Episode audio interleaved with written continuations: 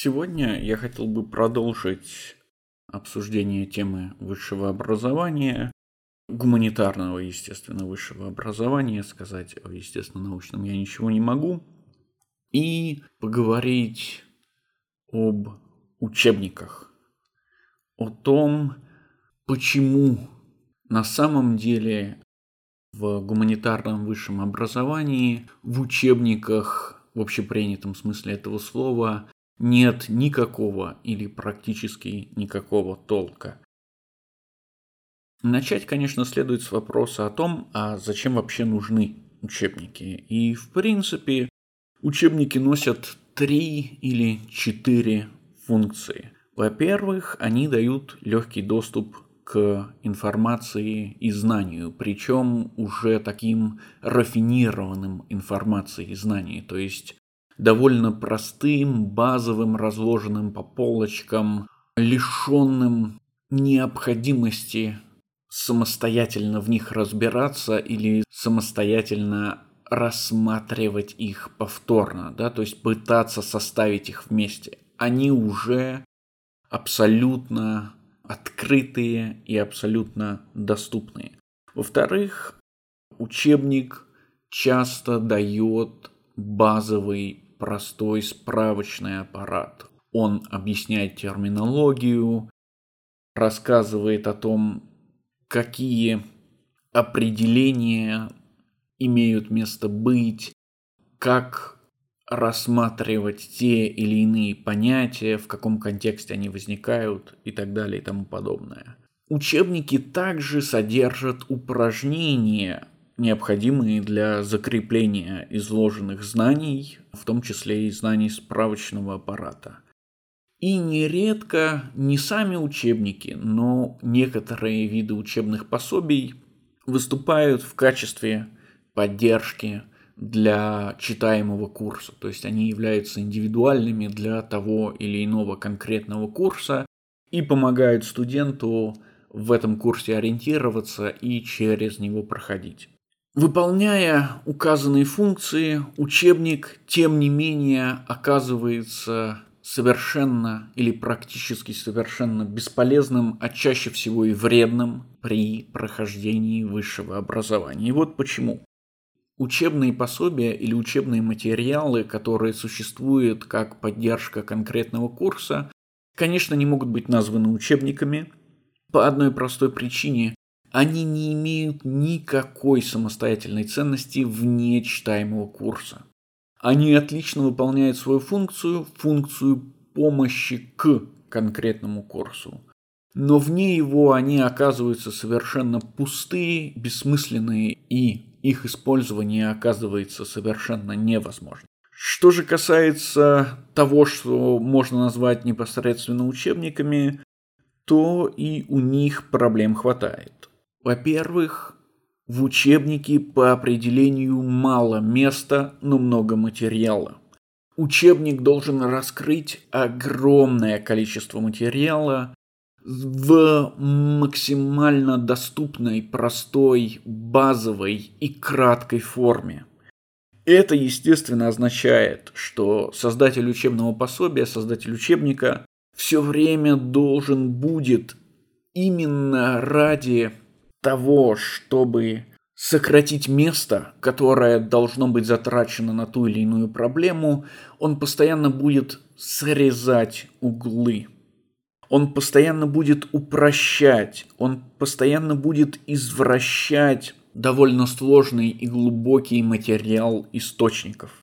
Более того, очень часто учебники обращаются к категоризации, ради упрощения и сокращения объема материала они пытаются представить материал, разделив его на несколько категорий и объединив в этих категориях вещи, которые на самом деле объединять нельзя или практически невозможно. Тем самым, естественно, создавая у студента ложные представления об этом материале и не помогая ему учиться а наоборот, делая изучение материала фактически невозможным. Казалось бы, эту проблему можно решить, если отказаться от упрощений если отказаться от сокращений материала, если отказаться от малого места.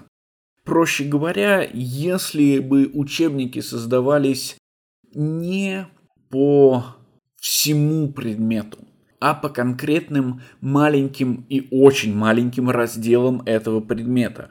То есть, если бы учебники раскрывали какую-то маленькую тему внутри заданного предмета.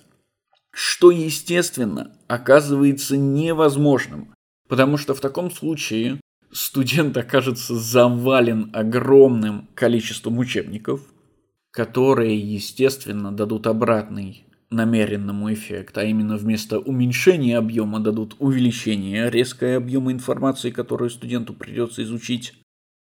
Ни эти учебники не смогут дать нормальную литературу или быть актуальными долгое время.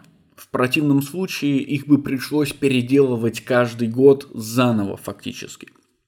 И мы знаем, что это невозможно, потому что мы видим, как решается проблема учебников на Западе. На Западе из-за указанных трудностей уже давно перешли на так называемые хендбуки, гайдбуки или компаньоны, которые, с одной стороны, действительно существуют в рамках относительно узких тем, причем часто невероятно узких, вплоть до одного произведения одного писателя или одного философа или одного мыслителя, и при этом дающих свежую литературу, в этом смысле обновляющихся или конкурирующих между собой на постоянной из года в год основе.